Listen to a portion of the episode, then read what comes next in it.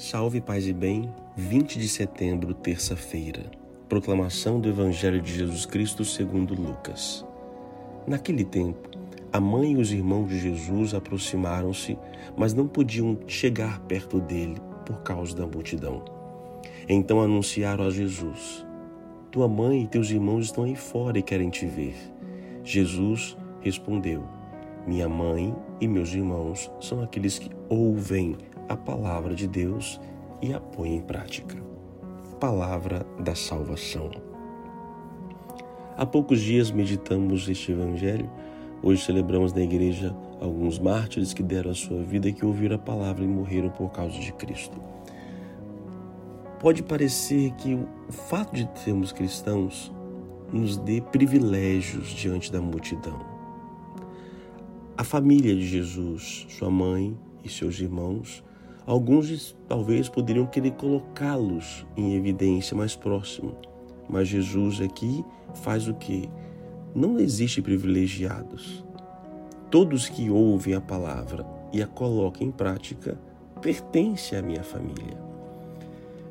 Abra um parênteses mais uma vez. Os irmãos aqui colocados Jesus, segundo a igreja, segundo a Bíblia, a palavra de Deus, o entendimento da tradição que não se tratam de, filhos, de irmãos biológicos.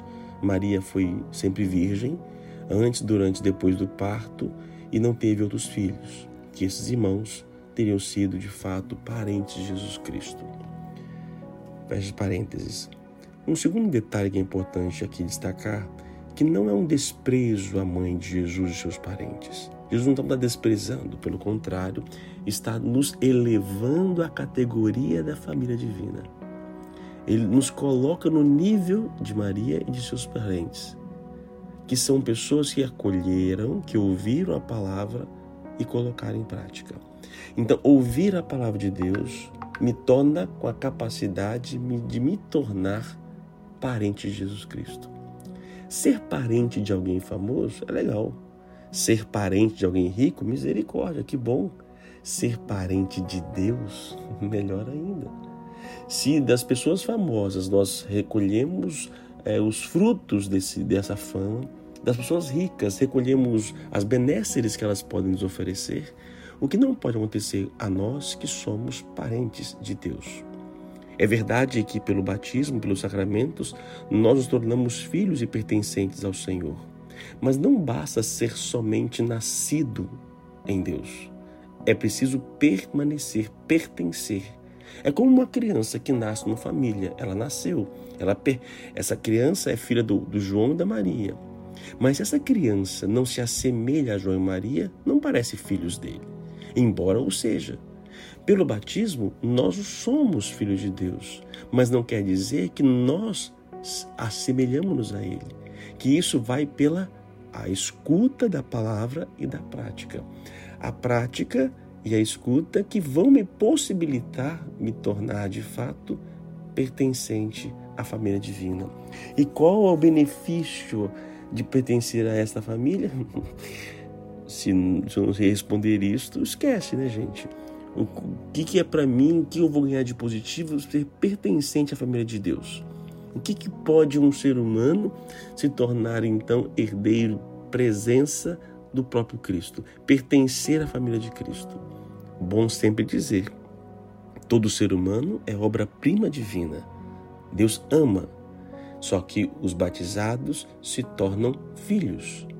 E batizados que ouvem a palavra e as põem em prática, pertencem a esta família. Então, ao pertencer, temos direitos não por nossos méritos, mas pela graça de Deus em nós.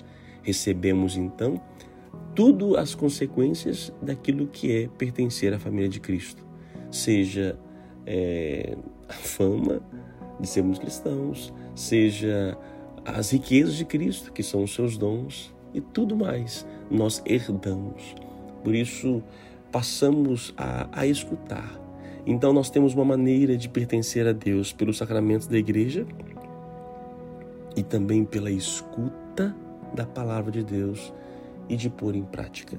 Tem uma frase de São Francisco de Assis que diz: Olha, que você pode ser o único é, evangelho vivo que alguém pode ler. Você pode ser um único evangelho vivo que alguém pode ler.